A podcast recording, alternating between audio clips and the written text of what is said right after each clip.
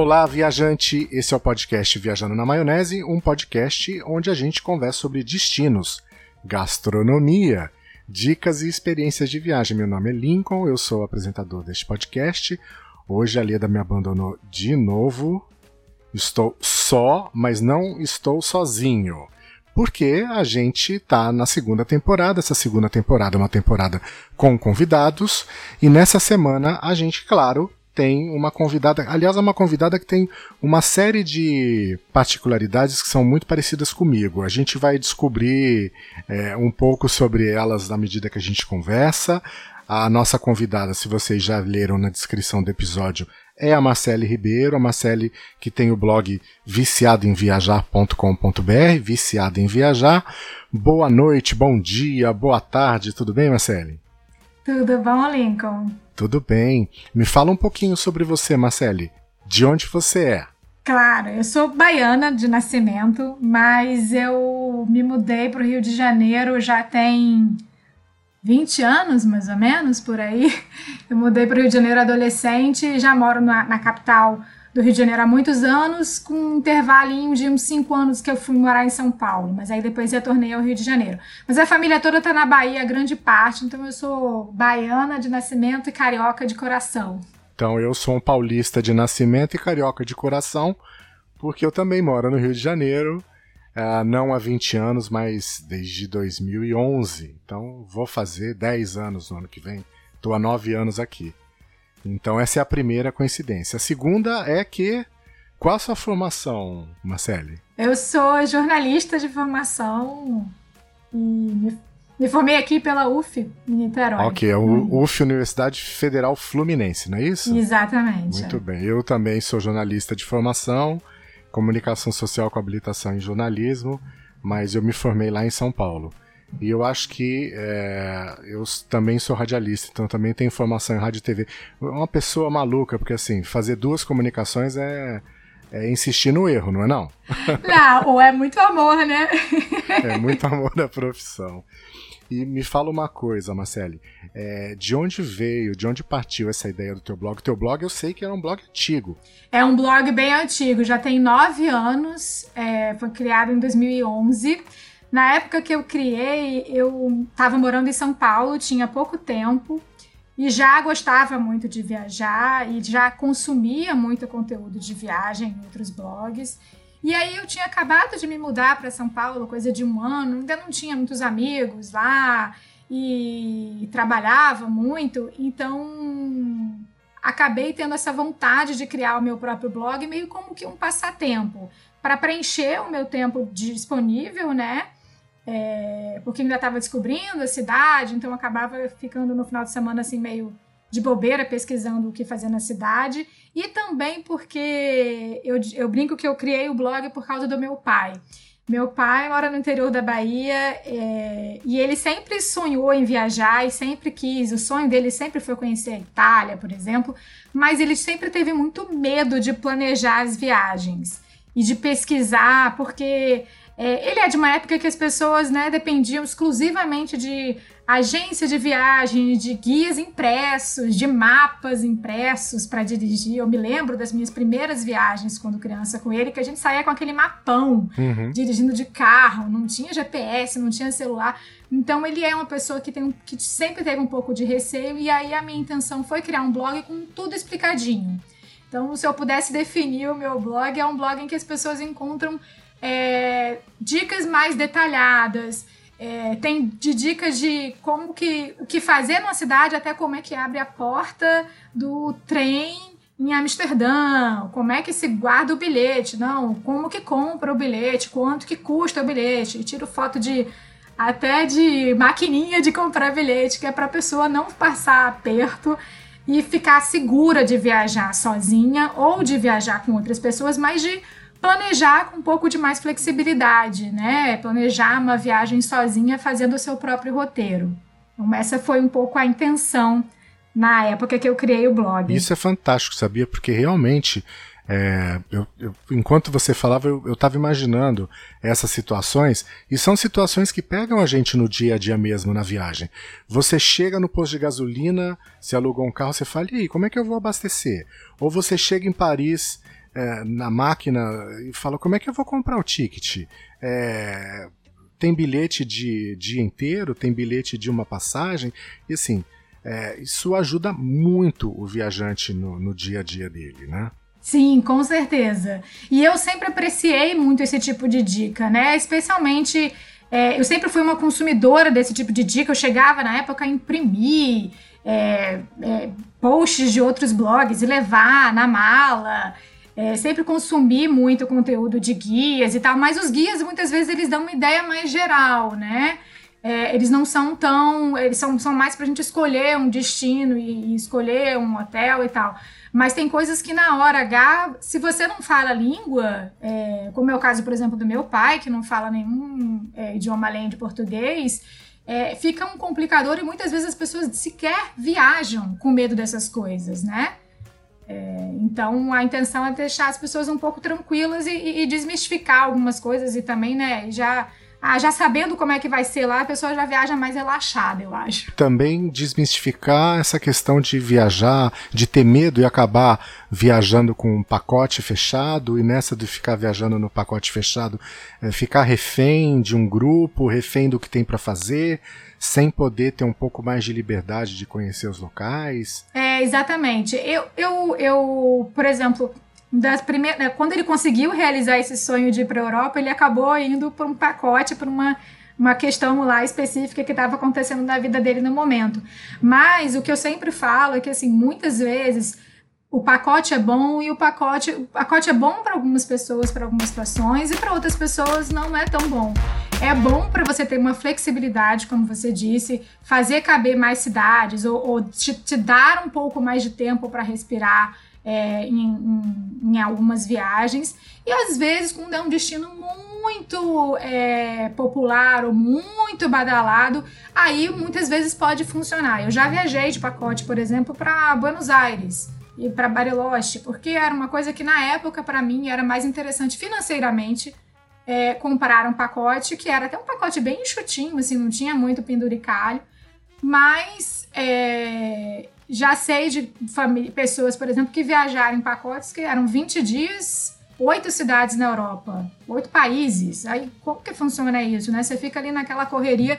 Eu acho que planejar a viagem sozinho tem essa vantagem. Você consegue colocar as coisas no seu tempo, deixar de ir para um lugar que você não achou tão interessante, então não vai, vou para outro. É, e, e, e, interessante que isso acaba sendo uma tendência, porque como o viajante estava procurando essa, essa viagem um pouco mais personalizada, que não fosse aquela aquele batidão de conhecer, check, check, 10 cidades em, 8 dias, as agências estão pensando, começaram a pensar nisso já há algum tempo. Elas têm lançado pacotes aí de slow travel, uma pegada com um pouco mais tranquila, de conhecer o destino um pouco mais a fundo, justamente para atender essa, essa demanda desse, desse público viajante que procura uma viagem mais tranquila e pior, né? Ou melhor, eu acho que a impressão que eu tenho que no pós-pandemia as pessoas vão procurar justamente essa viagem um pouco mais tranquila para relaxar e para não ser aquela correria de, de, de, antes de ficar duas horas na fila do Vaticano para ver a Capela Sistina. É, exatamente. O que eu tenho observado, até por pesquisas que eu tenho lido, é exatamente essa tendência que você mencionou. Num plano, num, num momento mais de curto prazo, é uma viagem, até assim, pelo que eu tenho observado, muitas vezes as pessoas sequer estão viajando para conhecer muito lugar. É um aluguel de uma casa num destino que ela já conhece, ou ela vai num hotel, fazenda, ou num lugar para curtir só a hospedagem. E acho que num segundo momento fazer uma viagem um pouco mais calma que envolva menos transporte, menos muvuca, né? Menos destinos é, pipocando para lá e para cá e você pode fazer tudo com mais calma, né? Eu normalmente já tendo, nos últimos tempos, já, já tendo a, a viajar um pouco mais devagar, até por uma questão de blog, né? Eu acabo passando uns dias a mais no lugar, porque eu quero conhecer tudo do lugar para poder apurar e falar, olha, isso vale a pena, isso não vale a pena. Então acaba que meu, meu, meu ritmo de viagem tem mudado um pouco ultimamente, justamente para poder ter a chance de conhecer os lugares com mais calma. E por falar em conhecer os lugares com mais calma, eu acho que essa, essa procura por destinos mais curtos, mais tranquilos, sem ter voos longos, acaba levando a gente a ter um olhar para o nosso país que as pessoas acabam não procurando tanto, né? Porque quando se pensa em viagem, a pessoa fala: ah, qual o seu sonho de viagem? O sonho de viagem da maioria é ir para Disney, ir para Europa, não é? Ninguém pensa, ou quase ninguém pensa, numa viagem é, para a Serra da Canastra ou para a Chapada é, dos Veadeiros ou Serra Gaúcha, a não ser que, que seja um, um, final de semana ou alguns dias para ir com a namorada, uh, num, num, final de semana mais romântico, mas não é a idealização de uma viagem. Eu acho que a pandemia está mudando isso, não? Está fazendo com que essa idealização passe a ser o nosso país. Com certeza, não só a pandemia, como a alta das moedas estrangeiras, né? A gente tem o dólar nas alturas, o euro nas alturas, é, então as pessoas é, juntaram, juntaram umas duas coisas, né? A moeda está mais cara, a moeda é, estrangeira está mais cara e também a gente tem é, mais facilidade para visitar os nossos destinos aqui no Brasil do que no exterior. As pessoas com quem eu tenho conversado, eu tenho feito algumas pesquisas no Instagram do blog, todo mundo falando que vai preferir destinos no Brasil. Quem está falando que vai para lugar no, no, exterior são pessoas que já tinham uma viagem marcada e tiveram que, que remarcar ou cancelar e ainda vão tentar insistir em ir para o exterior quando for possível. Mas, assim, uma pessoa de agora que está pensando em sem, sem ter é, que ter desmarcado uma viagem, são realmente poucas as pessoas com quem eu tenho falado que estão, assim, pensando. E o nosso país tem muita coisa, né, Lincoln? O nosso país é. A gente é muito sortudo de, de viver num país com tantas riquezas e tantas belezas, viu? Muito, muito. E, infelizmente, um país que eu conheço pouco e que, sei lá, né, de repente agora eu posso ter a oportunidade de conhecer um pouco mais, porque eu quase não, eu quase não, nunca, quase não viajei pelo país. Conheço alguns lugares, sim, mas são pouquíssimos. Por exemplo, eu estou no Rio de Janeiro há quase 10 anos e eu nunca fui para Itatiaia. Ah, é uma delícia Itatiaia. pois é, que é aqui do lado. Ok, já fui, como paulista que sou, já fui para Monte Verde, já fui para Campos do Jordão, é, Minas Gerais, já fui para Serra da Canastra, mas é, tem muito, muito para se conhecer. É, Chapada dos Veadeiros, eu não, não, não, sei nem onde fica, vamos chamar assim. É uma delícia. E a gente, e a gente tem conversado, que a gente vem é, só, só ameaçando falar, ameaçando falar e acaba não, não conversando sobre. E acho que hoje chegou o dia, né? Pra gente poder falar um pouco sobre esses parques que o Brasil tem e sobre onde que a gente pode é, viajar nesse pós-pandemia, certo? Que a gente já, já, já combinou que ia falar sobre claro. isso. Pois é, eu já visitei aqui no Brasil, a gente tem mais de 70 parques nacionais, isso só os nacionais, tá? Fora os parques estaduais. É, são mais de 70 parques nacionais no, espalhados pelo Brasil, em praticamente todo o estado tem um parque nacional. E eu já tive o privilégio de visitar 15 do, desses parques, é, que são parques bem famosos. Um só que é bem desconhecido das pessoas, que é no Amazonas. É, e assim, eu sou, eu curto muito natureza. E dentre esses parques, tem desde parque que você tem que fazer trilha, então tem que ser uma pessoa que tem um pouco mais de disposição, mas também tem parques nacionais que você consegue ver cachoeira, ver praia ver belezas sem nenhum é, pré-requisito físico, tá? Não precisa ser necessariamente um atleta, um para fazer, não. É claro que assim, as pessoas vão escolhendo de acordo com o que é, se, ad se, adapta ao, a, a característica dela, né? Eu sei que nem todo mundo curte trilha. Eu, por exemplo, eu, eu faço algum exercício físico, mas eu não faço as trilhas mais puxadas. Então eu consigo fazer uma trilha de dificuldade fácil, dificuldade média, que é o conteúdo que está no meu blog de trilhas é disso. Dificuldade muito grande eu nem tento porque eu sei que não é para mim. Mas assim, a gente tem aqui, por exemplo, você falou do Parque Itatiaia, o Parque Itatiaia é o parque mais antigo do país. E ele é uma dica legal, tanto para quem está no Rio quanto para quem está em São Paulo, porque é pertinho. E você tem trilhas super fáceis de fazer. tem trilhas. Em um dia você conhece as, as trilhas mais é, ali da parte baixa. Ele, inclusive, reabriu recentemente, agora nesse pós-pandemia, tem coisa de nem uma semana. E tem também trilhas mais puxadas. Então, dentro de um mesmo parque, você pode fazer, né, dependendo do seu, do seu, da sua capacidade física, você pode fazer uma parte, fazer outra. Tem cachoeiras muito bonitas, enfim. O Parque da Tijuca, por exemplo, que é o parque nacional mais visitado do país, é, é um parque que, se você parar para pensar, aqui no Rio de Janeiro, ele é mais visitado por quê? Porque ali no Parque da Tijuca está o Cristo Redentor. Então acaba que ele vira mais visitado, apesar de ser o menor parque do Brasil, ele é um dos mais visitados por conta do Cristo Redentor. E por ser um parque urbano também, né? Que ele acaba, é. ele acaba, acaba atraindo muito mais público, né? É, esse eu conheço. É, esse tem trilhas fáceis e trilhas super difíceis. A trilha da Pedra da Gávea, por exemplo, que é uma trilha de quase um dia inteiro caminhando, eu ainda não tive coragem de fazer, porque como eu te disse, não é para mim. Mas é, se você for tirar um, é, dias para conhecer, fazer cada uma das trilhas, é, são três dias praticamente, só você fazendo trilha dentro do parque, né? E a Leda, inclusive, comentou no episódio passado, acho que foi no episódio passado, é, ou no retrasado, que tá muito mais tranquilo, porque as pessoas acabam tendo receio de vir para o Rio de Janeiro, mas hoje é, não é, não tem a, a violência é muito menor, dá para fazer uma trilha com mais comodidade, claro, tendo alguns cuidados, mas não é aquela coisa do pânico, não venha para cá que você vai ser assaltado numa trilha. É, não, a gente tem bastante tempo que a gente não tem notícia de assalto em trilha aqui no Rio de Janeiro. É... E as trilhas do Parque da Tijuca, é, a bo boa parte delas, ela, elas têm portaria, elas têm algum controle de quem está subindo, né? Então, isso ajuda também a ficar mais seguro. Eu falo sempre que, assim, eu não recomendo fazer uma trilha sozinho, seja homem ou seja mulher, porque eu não acho que. Nunca é uma boa ideia, né? Você pode torcer o pé, enfim, se machucar. Eu acho sempre uma boa ideia você fazer uma trilha com uma outra pessoa para, se Deus me livre guarde, acontecer alguma, algum acidente chatinho, você tá com uma companhia.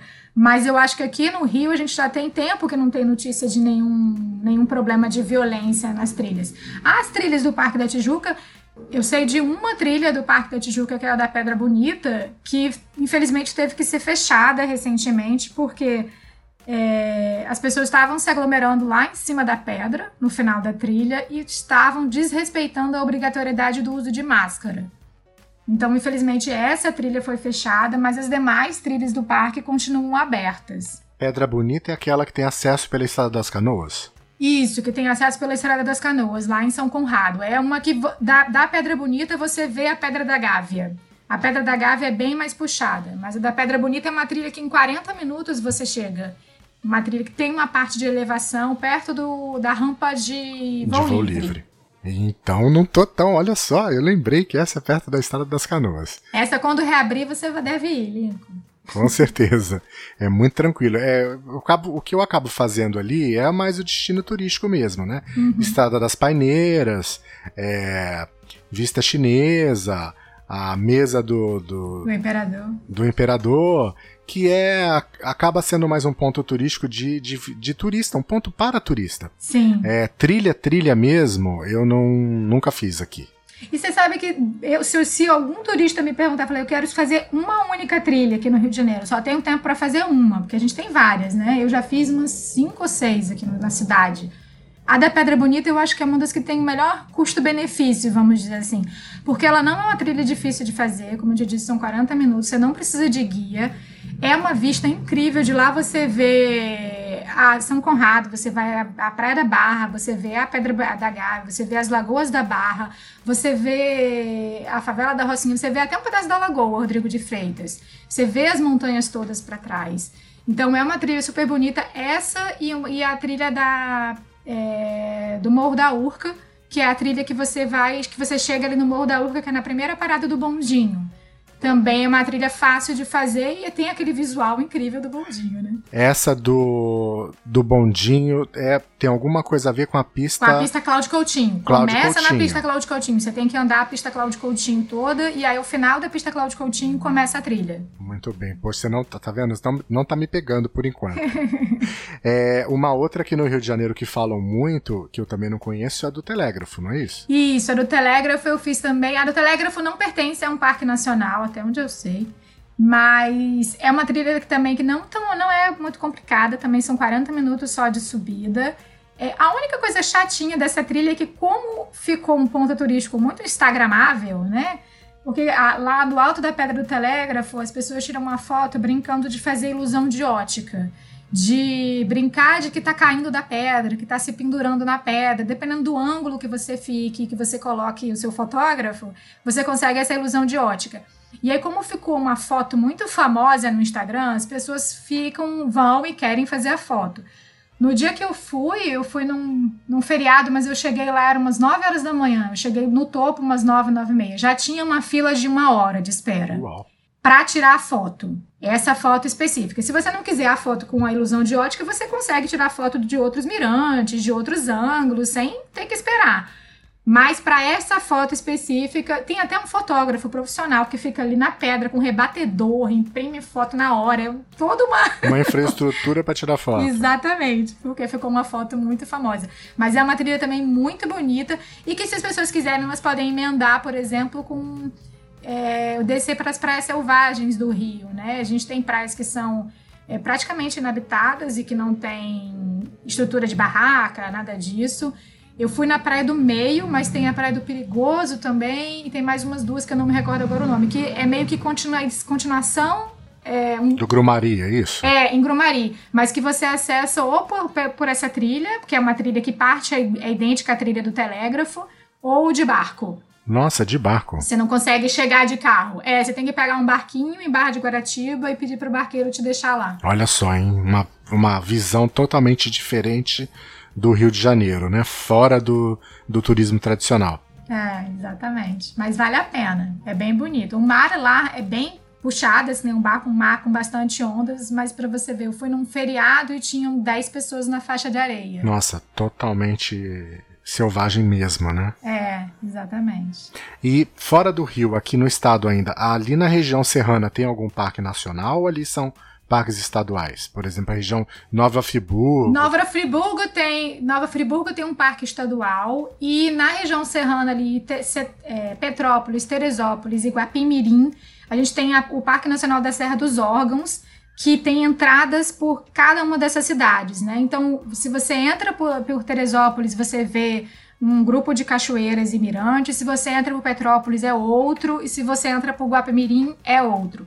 E também você pode fazer a travessia de Petrópolis para Teresópolis por dentro do Parque Nacional da Serra dos Órgãos, que dura uns três dias, em que você tem que dormir numa barraca de camping ou num refúgio que eles chamam, né? E aí você precisa de um guia porque né, precisa ter um acompanhamento maior. Então, eu não fiz ainda essa travessia, minha irmã já fez. Eu já conheci as três sedes do parque, é, são lindas. E, e, são próximas, né? De Guapimirim, por exemplo, daqui da capital para Guapimirim é uma hora. Então eu fiz, por exemplo, num bate-volta. Eu saí do Rio, fui para lá, fiz as trilhas, depois subi mais um pouquinho e almocei em Teresópolis. Voltei para o Rio num dia. E são trilhas fáceis. Meu pai, por exemplo, eu levei. Meu pai já tem quase 70 anos, ele conseguiu fazer. Olha só, em um dia dá para fazer tudo isso. Dá para fazer as trilhas, as cachoeiras de Guapemirim todas. Então, aqui no Rio, os principais parques são esses: a Tijuca, Serra dos Órgãos e Itatiaia. Mas tem um parque nacional que é em São Paulo, que para quem mora no Rio é uma dica boa porque ele já fica quase na divisa com o estado de São Paulo, na, uhum. na divisa do estado do Rio. Isso acho que, que é eu sei qual é. A da Serra da Bocanha. Ali na região de Cunha. É da Serra da Bocanha, isso, um pouquinho antes de Cunha. Uhum. Da Serra da Bocanha, ele fica ali na cidade de Bananal e São José do Barreiro, que pertencem ao estado de São Paulo. Mas para quem vem do Rio, a última cidade acho que é Barra do Piraí. Barra do Piraí? É, Barra do Piraí. E, e, é um parque que não é muito conhecido, porque até muito pouco tempo atrás, para chegar lá, só subia 4x4. A estrada era muito ruim. E ele foi asfaltado é, de uns, uns anos para cá. A estrada continua não sendo assim um tapete. Tem momentos que tem aquela brita, né? Uhum. Mas eles asfaltaram os trechos piores da estrada. Então você percebe que tem, você anda 2 km, 3 km de brita e aí depois tem 500 metros de asfalto. Depois mas enfim, foi o que foi feito, mas é possível chegar. E lá tem cachoeiras muito bonitas também. Só que lá não tem internet. Então a internet lá é bem ruim. Então é para quem quer ficar isolado, quem quer ficar mais em contato com a natureza mesmo, lá é, uma, é um lugar bem legal, assim. E é um lugar que pouca gente aqui do Rio conhece. É, e é pertinho, duas horas, duas horas e meia você chega Sim. de carro. É, esse eu conheço. Esse eu, eu tinha um 4x4 e eu fazia a trilha em São Paulo.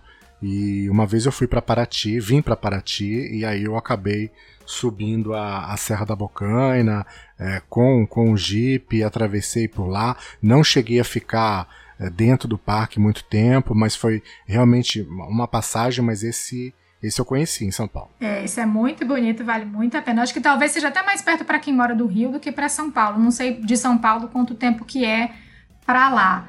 Mas, mas vale bastante a pena. Esse eu fiquei uns três ou quatro dias, mas é engraçado que assim, muitas vezes a gente fala do Parque Nacional, o Parque Nacional mesmo, de lá da Serra da Bocaina, eu fui em uma cachoeira. Mas fora do Parque Nacional, só que do lado, tem outras cachoeiras legais de você ir, né? O que acontece com a Bocaina, com outros parques ao longo do Brasil, é muito comum, né? Porque é uma estrutura, é uma área geológica, enfim, só, né? Então é, vale bastante a pena. É, realmente, ele, ele fica mais perto do Rio, sim. Agora, eu não sei porquê, o paulista tem um encanto com essa região do litoral norte de São Paulo é, e com o litoral sul do, do Rio. Paulista adora falar em Angra, falar em Paraty. Eu acho que se bobear, tem mais paulista em Paraty do que carioca. É, e também acontece que o que eu percebo que acontece com Paraty com Angra, que para quem está no Rio de Janeiro, vai ir em feriado, é um complicador porque normalmente você leva quatro horas daqui do Rio, da capital para Paraty. Em feriados, eu conheço gente que já levou nove. O que não é uma coisa que carioca está acostumado a ficar horas parado, levar o dobro do tempo, né? É, então, muitas vezes as pessoas, eu sinto que as pessoas é, preferem não ir em feriado para essas regiões porque vão pegar um trânsito fora do comum ao qual elas não estão habituadas. Então acabam preferindo ir para Búzios, que é mais perto, né? Ou melhor ainda, o destino, o destino que a Leda mais gosta, Arraial. Arraial. a Leda, assim, pensou em ir pra praia, ela vai pro Arraial. Aí eu, como sou paulista, aí eu, eu falo, gente, mas não tem sentido. A gente já mora na praia. Então eu já tô, eu já tô na praia. Pra que, que eu vou pegar o carro e ir pra praia, gente? Ela não, ela tá... Mas é o que é, é praticamente o Caribe, Lingo. É verdade. É, Arraial, Arraial é um lugar muito especial. Ali a região de Mangaratiba, também Angra, ali é muito bonito, mas Arraial realmente conquistou meu coração ali. É muito bonito. Ainda mais eu que gosto de mergulho, Aí mais ainda. Eu tenho dois, dois amores. É Ilha Bela, em São Paulo, e Arraial aqui, aqui no Rio. Ilha Bela eu ainda não conheço, sabe por quê? Porque já me falaram muito do, dos mosquitos, dos borrachudos de lá. Eu fico morrendo Sim. de medo de ser, de ficar cheia de potoca de marca no corpo. Eu ainda não fui por causa disso. Tem bastante. E Ilha Bela ela tem um lado selvagem que você só consegue atravessar de 4x4. Então, daquele lado, tem que ir com repelente. Mas eu te, eu te digo uma coisa: a Leda tem problema com inseto. É, ela, ela não gosta de lugar que tem inseto. Ela gostou de Ilha Bela então, com repelente, dá para ficar no lado habitado da ilha é, mais tranquila, tranquilamente. Agora, atravessar para o outro lado, aí realmente não dá não. Tem problema de borrachudo. Entendi. Continuando com os parques nacionais, a gente já falou então de Tatiaia, da região de Penedo, uhum. da Tijuca, que fica aqui dentro do município, na capital, que é, um, uhum. que é urbano. Uhum. Falamos da Serra dos Órgãos, muito ampassã, né? Uhum. E da Serra da Bocaina, em São Paulo. Qual que é o nosso próximo parque? Eu vou pular, pro, vou subir para o Nordeste por uma, uma, razão. Eu tenho recebido muitas perguntas de pessoas sobre os lençóis maranhenses. Norte e Nordeste, né? Que eu acho que é o parque nacional mais diferentão que a gente tem no Brasil. E que dificilmente você vai ver um, um cenário como esse em outros países.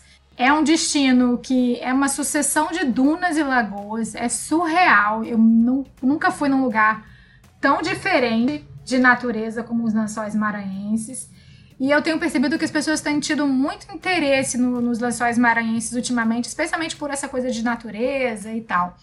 Nos lençóis maranhenses é uma região enorme, então você tem que se preparar para ficar de 5 a 6 dias. E dependendo do que você, da, da sua capacidade é, de caminhar, você não precisa caminhar muito, especialmente se você ficar no núcleo de Santo Amaro. Lá são três vilarejos e as hospedagens se dividem em esses três vilarejos, que são Barreirinhas, Atins e Santo Amaro do Maranhão.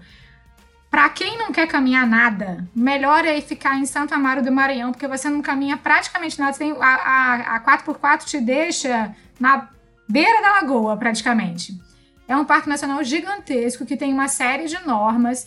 Então, não pode levar bebida alcoólica, não pode levar, não tem venda de lanche, não tem barraquinha, não tem guarda-sol, não tem nada disso. Então, eu já aviso que é para quem curte um turismo mais roots, né? Uma coisa mais uhum. rústica. Rústica. Mas é, é uma água quentinha, paradinha. Não queima o pé, porque aquelas dunas ficam o tempo inteiro ventando, então você não, não, você não, não fica com calor ali em cima. E é uma delícia, assim, é um, é um cenário que para mim, de todos os parques nacionais que eu já visitei, acho que talvez seja o meu preferido. É, porque vale bastante a pena. Eu acabei conhecendo os três vilarejos. O mais conhecido é Barreirinhas, porque é onde está a maior parte de infraestrutura, os hotéis melhores estão lá. Santo Amaro, como eu disse, é uma, é uma área um pouco mais rústica, mas também é onde estão as lagoas mais bonitas e onde estão as lagoas com menos gente. De maneira geral, o parque não, não tem como ter muvuca, porque é muito grande. Eu fui no mês de alta estação é, no ano passado, e mesmo nas lagoas mais famosas, assim, de Barreirinhas, ainda assim é muito vazio. E, mas no, no núcleo de Santo Amaro, nós fomos fazer um, conhecer lagoas que tínhamos as, as pessoas que estavam no nosso grupo. Tinham sete turistas numa lagoa de não sei quantos centenas de metros quadrados, sabe? Uau. Então, assim, para quem quer ficar, que a gente está agora com aquele pânico de aglomeração, o lugar menos aglomerado de Parque Nacional do Brasil provavelmente deve ser o Parque Nacional dos Lençóis Maranhenses. Pensou em distanciamento social, é ali. É ali. Você vai ter que ficar perto das pessoas, ele não, no momento da 4x4, né? Até chegar lá, mas eles estão trabalhando com é, redução de passageiros, né? Eles estão com limitação de passageiros que podem levar é, se não me engano, acho que é 40%, 50% só, então isso já, já ajuda bastante, né? E mesmo o transporte, o transporte é um transporte, vamos dizer, ao ar livre, entre aspas, porque você vai uhum. uma 4x4 adaptada como se fosse um pau de arara, vamos dizer assim, sabe? Eles colocam no fundo, da, na, na parte externa da 4x4, eles transformaram e colocam bancos, até com acolchoados e tal, com recosto, cobrem com uma lona, de uma estrutura de metal e lona, mas você fica é mais ventilado do que você tá num carro, por exemplo. E esse é diferente, né? Porque assim, quando eu penso, vem o Parque Nacional na minha cabeça, eu penso em serra, floresta, cachoeira, fechado, é, roupa de manga comprida é, para não se cortar, caminhada, trilha. E esse tem uma pegada praia. Esse é biquíni, boné e protetor solar.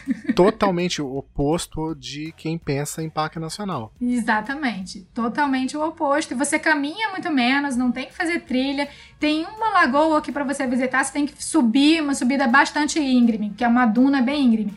Mas assim, são 10 minutos cansativos e a recompensa quando você chega lá vale cada suor, cada fôlego gasto. E que mesmo assim tem uma, para quem tem algum problema é, motor ou para quem tem uma deficiência física, eles têm uma, um outro caminho que para pessoas com necessidades especiais o IBAMA permite que o, as agências levem por um outro trajeto que não seja essa, essa caminhada íngreme. Legal, muito bom. Mas é bem diferente. Muito bom, gostei. Esse aí já tá na minha lista.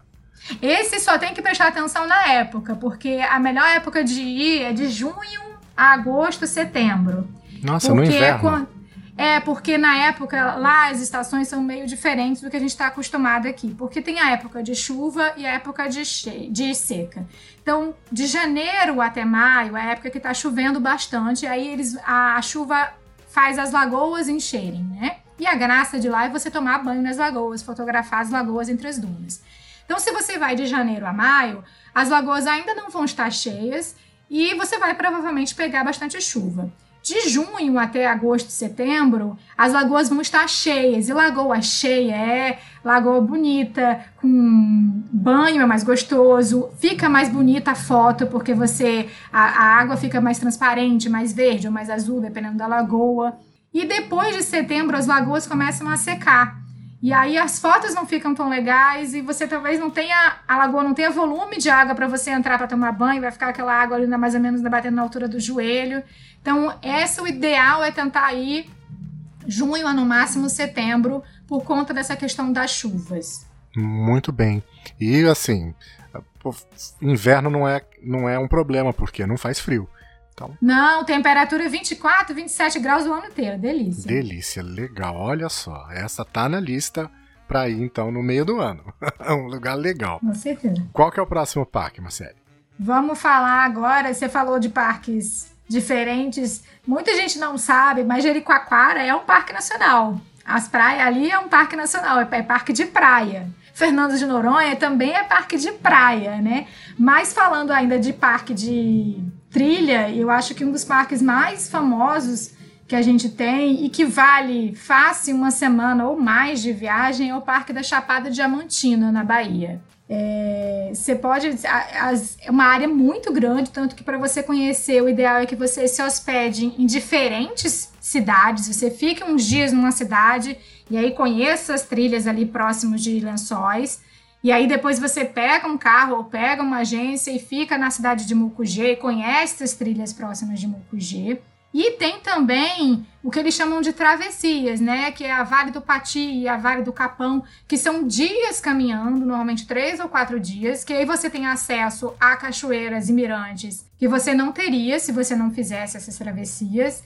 E que você, é, por ser uma região bem mais rústica, você tem que se hospedar ou em casas de nativos, de moradores de lá, ou em acampar, ou em pousadas bem mais simples. Eu ainda não fiz essas travessias do Vale do Pati e Vale do Capão, o que eu fiz foram, foram as cachoeiras próximas de, da, cidades. das cidades, dos Lençóis, da, da de Lençóis e, da, e de Mucugê.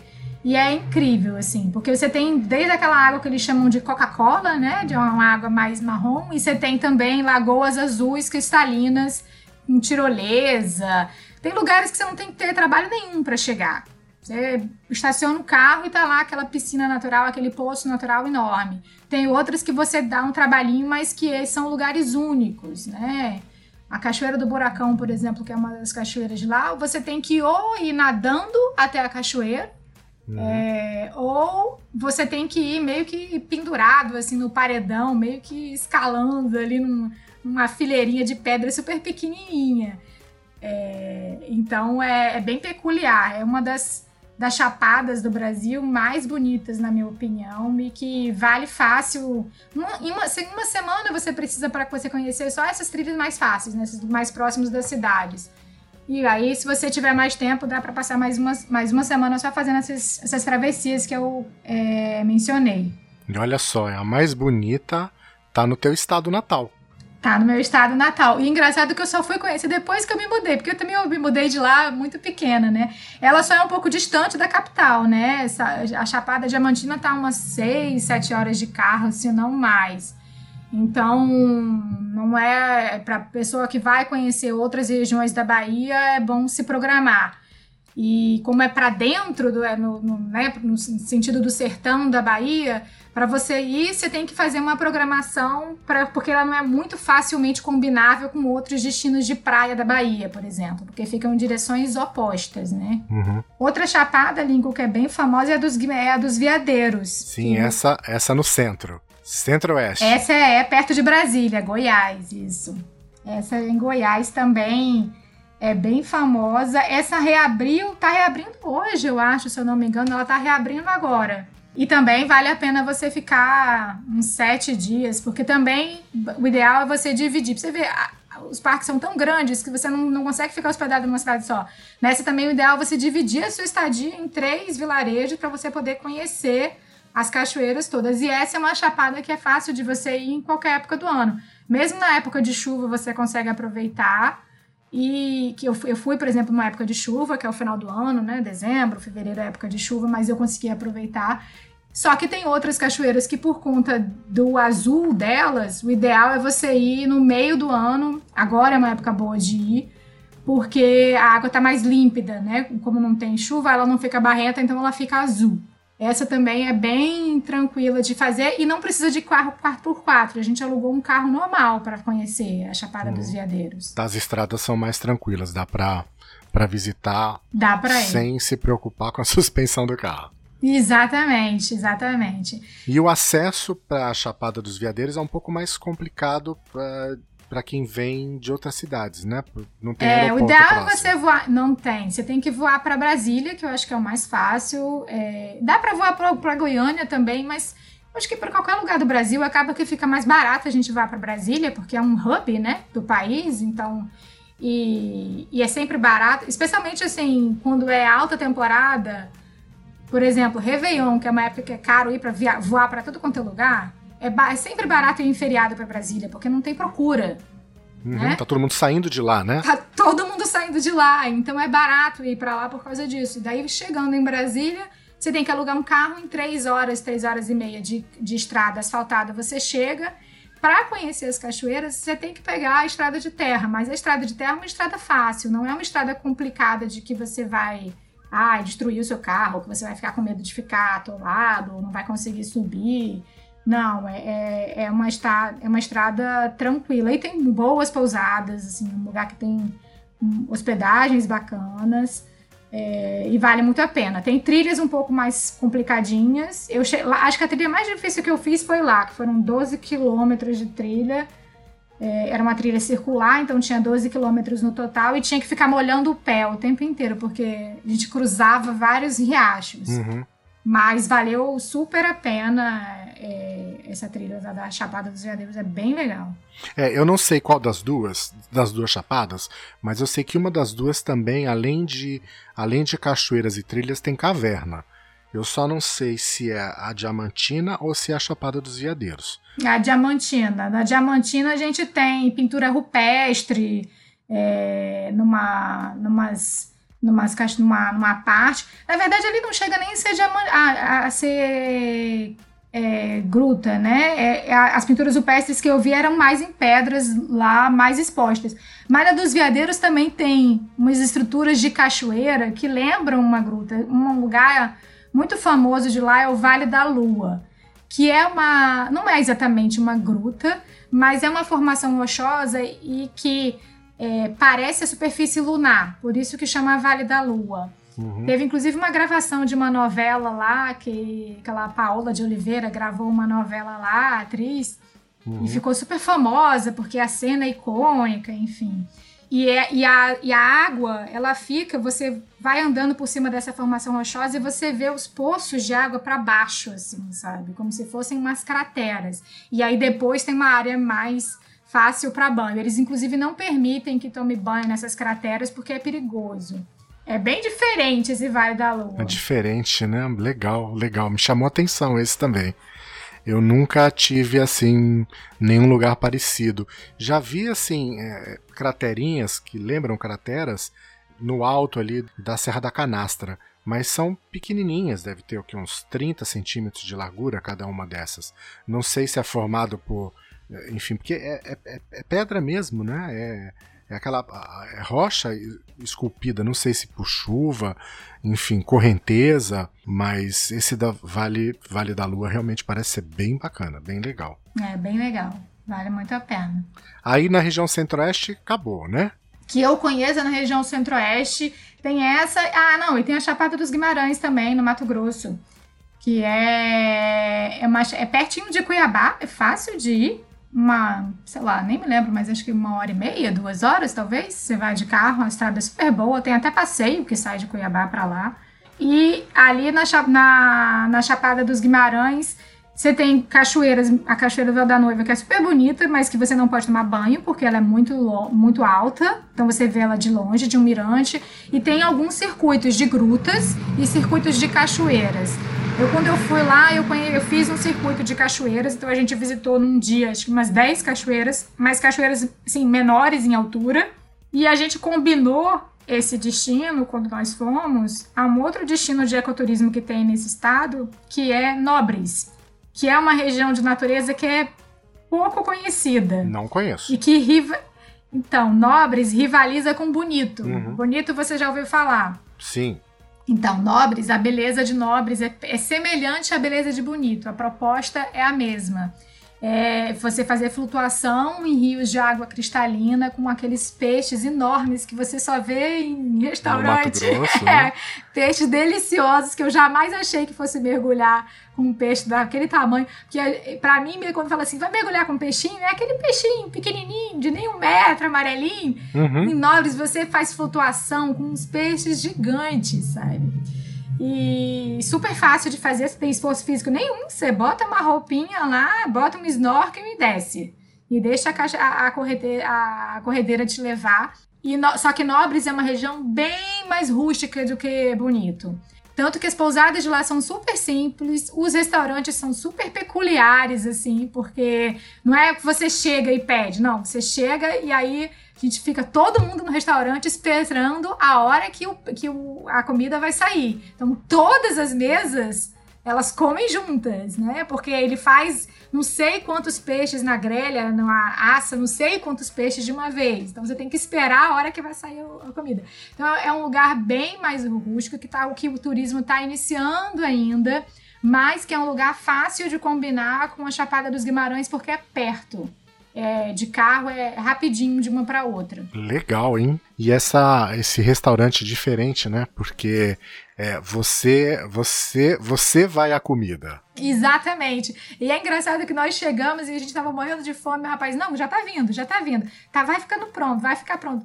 E aí, quando a gente viu que a comida estava pronta, não era a nossa comida, era a comida do restaurante inteira. Ficou pronta na mesma hora. E aí todo mundo se levanta, forma uma fila e vai se servindo e senta. Nossa. Mas o peixe é maravilhoso. Muito. E peixe de água doce, né? Peixe de água doce, exatamente. Que é um peixe totalmente diferente. Quem, então, quem não está acostumado a comer peixe, o peixe da água doce ele é um peixe diferente, né? Do, do, desse que a gente está acostumado a, a, a, comer aqui nas grandes cidades, né? Tilápia, enfim, que é peixe de água salgada. O da água doce é bem característico, né? É, eu, eu achei muito saboroso, então eu comi todos os dias que tava lá, praticamente. Porque aí tem até a história do namorado, que você tem o um namorado do Mato Grosso e você tem o, o, amazonense, que um compete com o outro. Exatamente. De quem é o melhor. É, eu acho que... Namorado? Namorado ou. Ou pintado? Não, pintado. Temperando bem, botando um salzinho, um temperinho, botando na grelha, eu como qualquer peixe. Peixe é bom, peixe é gostoso. Qual que é o próximo parque, Marcelo? Vou falar de dois agora que eu acho que não, é não são muito conhecidos dos cariocas e talvez não muito dos paulistas. Eu não sei se você conhece, que são vizinhos um do outro que ficam no Rio Grande do Sul. É o de Aparados da Serra e da Serra Geral. É, eu nunca tinha vi, ouvido falar desses parques até uns quatro anos atrás. E até que eu vi uma foto de um mirante incrível, de um canyon lindo, umas rochas e você tem uma vista é, incrível de lá. Eles ficam no Rio Grande do Sul, próximo da cidade de Cambará, que fica aí a de Porto Alegre é um pouquinho longinho, acho que são umas 6 ou 9 horas, se não me engano. Eu fui a partir de Caxias do Sul. Eu voei até Caxias do Sul e peguei um ônibus em Caxias do Sul e, e fui para lá. E lá o bacana são esses os parques. Em um dia você conhece cada um dos parques, eles são, como eu disse, colados um no outro. É, e tem os cânions lá, o famoso são os cânions do Itambezinho e o cânion do Fortaleza. E tem cachoeiras também que você vê de longe. E também um negócio que eu fiz lá que eu achei super divertido foi um passeio de 4x4 é, em que a gente vai a várias cachoeiras, mas que uma das cachoeiras ele sobe nas corredeiras. Então a, a Toyota sobe nas corredeiras e a gente salta no meio das corredeiras, porque são baixinhas assim, o conjunto de quedas. E aí o motorista vai, tira foto, tira foto da gente na água, tira foto da gente em cima da 4x4, em cima da cachoeira. Eu me senti assim, nossa, a desbravadora fazendo nossa, aquilo. Bem legal. Exploradora. a exploradora, exatamente. É, é, muito bonito e lá também tem toda aquela gastronomia do Rio Grande do Sul, né? Que eu amo. Gente, polenta, galeto, massas, vinhos, é para rolar de, de comer, né? Eu nunca comi tanto. Eu fui num restaurante lá que eu achei tão curioso. Eu gosto de comer salada e aí muitas vezes meu, meus amigos me zoam, falam, ah, dá pra comer salada. Lá tinha praticamente um. Eu nunca vi tanto alface diferente na minha vida, porque eles o restaurante serve o que eles plantam, eles, eles têm uma horta. Tinha uns sete tipos de alface. Eu falei, nossa, quanto alface diferente. Comi o galeto, comi a polenta, mas o que eu gostei mesmo foi dos tipos de alface. E o mais legal é que tem sabor. Se você pega, se você pega uma alface que a gente compra aqui, ela não tem gosto. Se você pega uma alface dessa produzida na roça, no interior. É uma delícia. O alface é saborosa, dá para comer alface pura. E o suco de uva feito lá da uva na garrafa, sabe? Aquela coisa que a gente aqui no Sudeste não tá muito acostumada, né? E é, é bom porque, assim, a gente fala que, ah, não, é uma comida pesada, vou comer uma polenta e tal. Mas, dependendo da época quando que você vai lá, é frio. Eu fui, acho que em março, abril, que nem era inverno ainda. E era frio, sabe? Então, numa dessas, dessas trilhas que eu fiz, nossa, ventava tanto que eu achei que, a, que, a, que o vento ia me levar. E eu não sou uma pessoa super magrinha. Mas assim, então quando você chega no final de uma trilha, você pá, faz uma parada para o almoço, você chegar num lugar que tem uma comida quentinha, gostosa, uma lareira, um vinho lá da região do sul, faz toda uma diferença. Eu acho que casa muito bem com o destino, né? Uhum. E é um lugar fácil de fazer num feriado de três dias, você conhece tudo, assim. Não é uma coisa ah, que eu preciso de tirar uma, uma semana de férias, um mês de férias. Não, um feriado de três dias você conhece. Sim. É super bonito. Então, é uma alternativa da pessoa que vai passar três dias na Serra Gaúcha. Ao invés dela ir para a Serra Gaúcha, ela vai para a Serra Geral. Exatamente. É, é, bem diferente, assim. E não é uma trilha muito complicada de fazer. Foi um destino para onde eu fui sozinha. Me encaixei lá nos, nos, numas agências porque eu não, não dirijo, então e também fica caro, né, se alugar um carro sozinho muitas vezes, mas para quem vai alugar carro, você consegue fazer tudo sozinho, você não precisa de guia. A não ser assim, esse passeio de 4x4, que aí você tem que ir com, com um grupo, né, na Toyota, o rapaz sabe o caminho. Mas você consegue fazer tudo sozinho sem a necessidade de contratar um guia necessariamente, sabe? Legal, muito bom. E aí a gente está quase fechando o círculo, não é não? Impressão minha. Sim, sim. Vou falar só mais de uma chapada, pode ser? Claro. Que essa é uma dica boa para mineiros também, que a gente está falando muito de cariocas e paulistas, mas essa é uma dica boa também para mineiros e cariocas, que é a Serra do Cipó, que é pertinho de BH. É, eu voei até lá porque a gente não quis dirigir, mas é, também tem cachoeiras muito bonitas, só que lá é uma, uma, área mais aberta, assim, então é mais sol na cabeça durante a trilha. E também as trilhas não são complicadas de fazer, tem trilhas super fáceis. Eu fiz das fáceis até as mais de nível médio, assim, sabe? E que é bem perto ali da Serra da Canastra. Na verdade, é um pouquinho antes, na verdade, né? É, mas o acesso é mais fácil. Então, você pode ir com carro comum. A gente alugou um carro normal e foi. A Serra da, da Canastra tem que ter 4x4, eu acho, né? Não, eu fui de carro normal. Dá, é? dá para fazer. Legal. Dá para fazer a parte de cima da, da da serra dá para fazer de carro tranquilo, não tem nenhum problema. Claro, de 4x4 você acaba conseguindo explorar mais. Mas de carro normal dá pra, dá pra andar lá sim. Entendi. Então a gente pode pegar, eu estava até pensando aqui, se uma pessoa tiver umas férias de uns 15 dias pelo menos, ela consegue sair de São Paulo ou do Rio de Janeiro, vamos pegar esses dois pontos de saída, vamos pegar saindo do Rio. Ela consegue uhum. subir aqui, vai para para a região da, da serra ali em cima, da Serra dos Órgãos. Uhum. Dali ela consegue da Serra dos Órgãos ir para Minas Gerais fazer essa região aí de, da Serra do Cipó. Da Serra do Cipó, ela desce para a Serra da Canastra, atravessa a divisa para São Paulo e volta para a capital. Dá para fazer um circuito, sim. Dá para combinar e aí vários destinos e de repente se faz, se vai ficar um pouco mais esticado num num caminho, no outro, você pode sempre procurar uma cidade que seja interessante de dormir no caminho, né? Às vezes, ah, vou dormir um dia em BH, vou dormir. Eu, quando fui a Campos do Jordão, por exemplo, eu fiz isso. É, eu estava viajando com um cachorro, então seis horas do Rio para Campos do Jordão é longe. É para quem tem um cachorro é complicado. Então a gente passou uns dias em Visconde de Mauá, que é meio do caminho. Uhum. E aí, para ele foi mais tranquilo. Visconde de Mauá, o pessoal também costuma fazer bastante trilha. É, tem bastante cachoeira lá. E até, até o cachorro entra na cachoeira, porque lá eles são super pet friendly. São dois destinos bem amigáveis para quem tem cachorro: Visconde de Mauá e Campos do Jordão. Então eu fiz isso, que aí eu quebrei. Eu dirigi três horas da Mauá, fiquei dois dias em Mauá, depois dirigi mais três horas para Campos do Jordão. Muito bem, legal. E tem mais algum parque que a gente possa falar, que você conheça? Eu falei, das, falei rapidinho do Jericoacoara, que é um parque bem conhecido, né?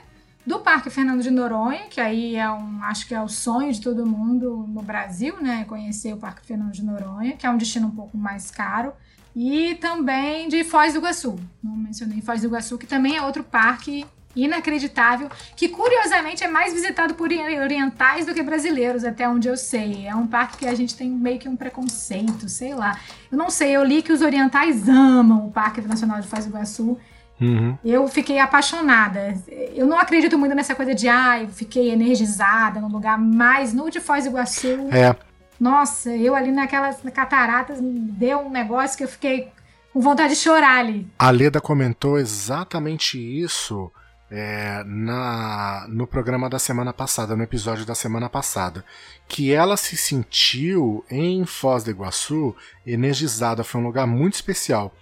E que ela falou: Poxa, a gente foi para Niagara Falls, mas Niagara Falls não chega aos pés não, é. do, que é, do que é Foz do Iguaçu. Ah, ok. Recomendo ir para Niagara Falls? Recomendo. Vale a pena ir? Vale.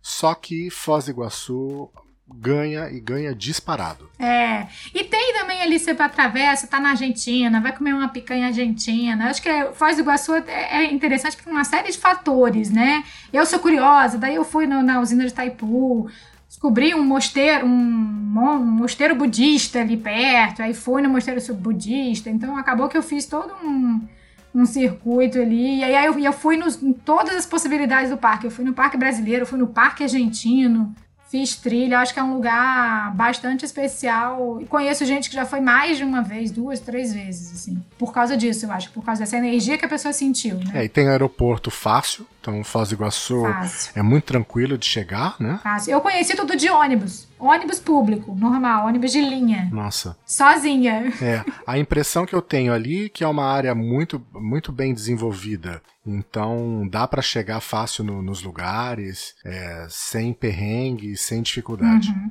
Exatamente. É isso mesmo? Bateu? É lindo, é lindo. Acho que eu falei de todos, só não falei do Parque do Jaú, mas o Parque do Jaú é um parque na Amazonas que eu conheci a trabalho. É um parque mais difícil das pessoas chegarem, porque você tem que ir de barco, leva dias para chegar. Não é uma área muito turística.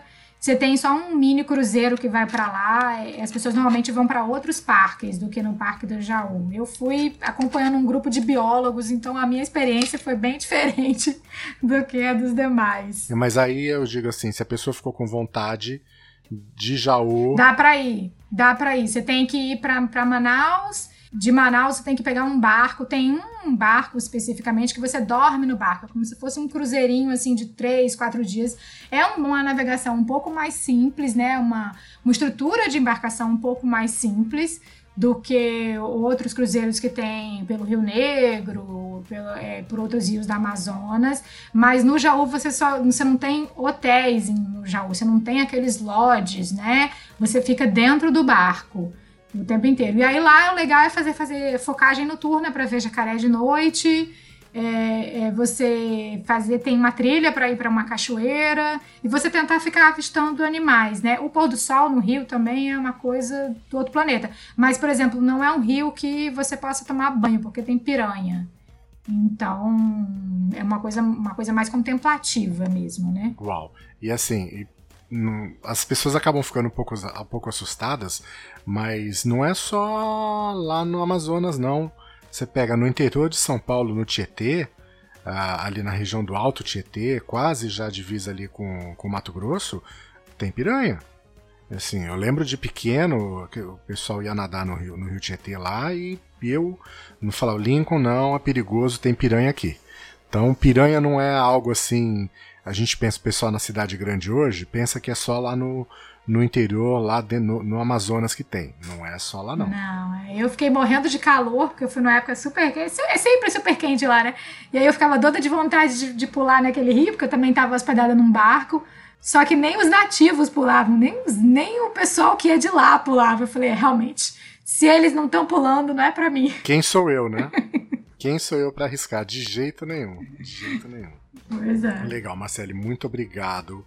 Olha, gente, se vocês ficaram com vontade como eu fiquei, é muito fácil, é só vocês entrarem no site da Marcele, que lá tem um monte de dica de destino. Você pode escolher destino de praia, você pode escolher por destino de, de aventura, de natureza. É muito fácil navegar no site da Marcele. E o teu site, o endereço é www. Viciadoemviajar.com. Não tem BR. Viciado em Viajar. É, se botar o BR também vai. Ah, também vai? também vai. Então você também. pode escolher viciadoemviajar.com, viciadoemviajar.com.br. Nas redes sociais, é... você é viciado em viajar. Isso, no Só buscar viciado em viajar que acha Só você. buscar viciado em viajar. Lá no YouTube já tem a série completa dos lençóis maranhenses. Que, quem quiser, eu reativei meu YouTube recentemente, então quem quiser saber um pouquinho mais dos lençóis maranhenses, a série completa já tá lá, os outros aos poucos vão entrando. Olha lá, hein? ó, importante YouTube tem um canal onde você encontra vídeos com destinos que a Marcele tem para mostrar para vocês.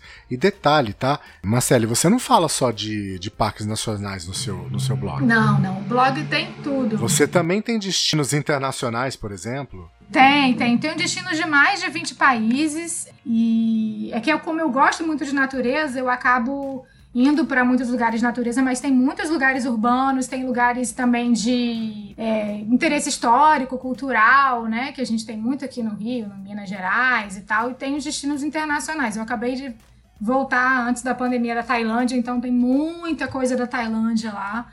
É, e de, de vários países, Europa, América do Sul, tem lugar de frio, lugar de calor, enfim. É bem diversificado. Legal. Eu vi também que você tem um destino que a gente gosta muito no, nos Estados Unidos, que é a Califórnia. Califórnia, eu passei um mês lá fazendo um intercâmbio de inglês, então eu consegui conhecer bastante coisa. De São Francisco, que foi onde eu fiquei um mês, e também ali de outras regiões da Califórnia, que eu aproveitei que eu estava lá. Então, todo final de semana, toda folguinha da, da escola, eu ia passear, conhecer um lugar diferente. É, o parque, o parque de Yosemite a gente não conhece ainda, ah, é mas, mas o Big Sur a gente conhece bem. É, a, gente a gente foi duas vezes já para Califórnia e fiz, a gente sempre quando vai viajar procura fazer uma viagem um pouco mais tranquila, né? Então acho que como você, a gente conheceu bem ali Carmel, é, Cambria, a gente foi também uh, desde, desde São Francisco até San Diego. A gente retornou agora lá, tanto que a gente estava viajando, a gente teve que cancelar a viagem no meio e voltar para o Brasil aí em março no meio da, uhum. da pandemia. Mas a gente pode voltar. Deixa até de, de dica, ó, gente, a gente volta a falar ainda com a Marcele para ela falar sobre a Califórnia, que é um destino que ela gosta muito. Gosto muito, vontade de morar lá, né? Só numa... muita gente que vai estudar inglês lá quer morar. Pena que não é tão caro morar, mas eu tenho é, muita vontade é. de morar lá. A Leda também ama a Califórnia, ela fala que moraria fácil. San Diego é uma cidade que ela adora. Adora. Ela fala moraria aqui em San Diego fácil, fácil, fácil. E por incrível que pareça, ela gosta de Las Vegas. Las Vegas é uma cidade para ela assim que é uma coisa quando ela chega em Las Vegas, Las Vegas ela se sente em casa. Ela fala estou em casa. e as, as pessoas não têm isso em mente, né? E fala Las Vegas, como que alguém pode gostar de Las Vegas aquele? Mas não é. Ela tem, tem Las Vegas tem um outro lado que é um lado bem, bem diferente. É, Las Vegas ainda não tive a oportunidade de conhecer. Mas tá nos planos também. É, e um, você chegou aí no, no Salt Ring ali na, no Grand Canyon ou não? Não, não cheguei. Eu consegui ir até Passo eu fui, eu fui de carro, eu fiz uma eu fiz o Big Sur, mas eu não fui até San Diego como vocês, porque eu só tinha o final de semana, porque eu tinha aula durante a semana, então não dava tempo. E aí eu fui, eu peguei um avião num final de semana para ir a Los Angeles. Então eu fiz um bate volta até Los Angeles de avião e não, não consegui conhecer o resto porque como eu tinha aula de inglês de segunda até sexta uma parte do dia, o que eu fui conhecendo São Francisco eu conheci de cabo a rabo porque eu ia à tarde depois da aula e aí eu fui conhecendo o que era possível ir num final de semana. Então eu fiz o, o Yosemite num final de semana e um final de semana foi para Los Angeles e um outro final de semana a gente fez, pra, fez a, uma parte do Big Sur, né? Não, não consegui descer. Fui até Passo Robles, que é ali. Como é que. Até esqueci o nome da cidade. Tem, uhum. tem uma, uma amiga que mora ali próximo.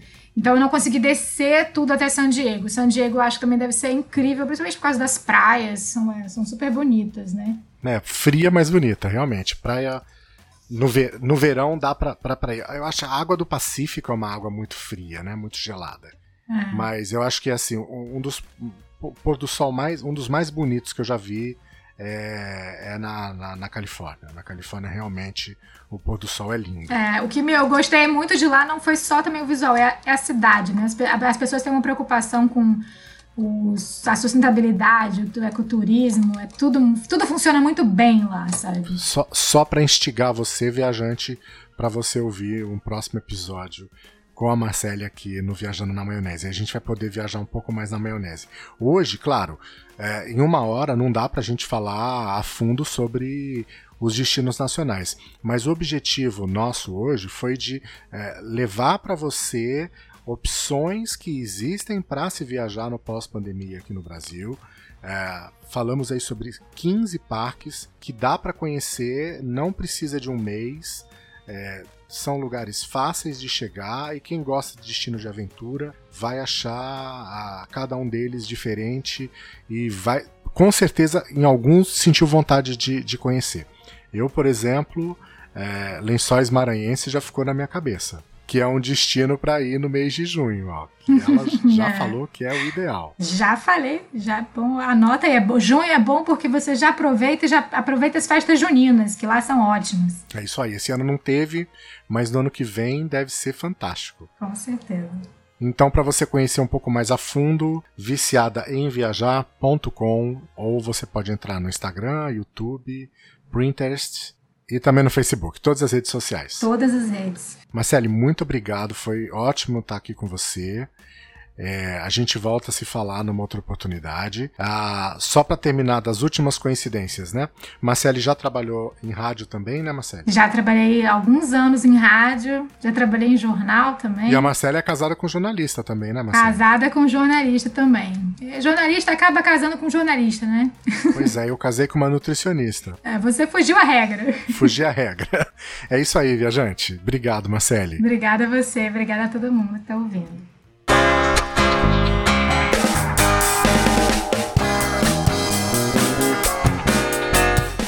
Lembrando que para falar com a gente é super fácil. Você pode mandar um e-mail para podcast@viajanterei.com.br ou um WhatsApp para o 55 21 9 7925 4747. Nós somos Viajante Rei em todas as redes sociais e para ouvir uh, o nosso podcast você encontra a gente nos principais agregadores: Apple Podcast, Google Podcast, iHeartRadio, Deezer, Spotify e também você consegue ouvir os nossos episódios no YouTube. Só pesquisa lá por Viajante Rei você encontra a gente. Semana que vem a gente está de volta com mais um episódio e mais uma convidada. Obrigado, viajante. Até a próxima semana. Obrigado, Marcele. Obrigada. Tchau, tchau.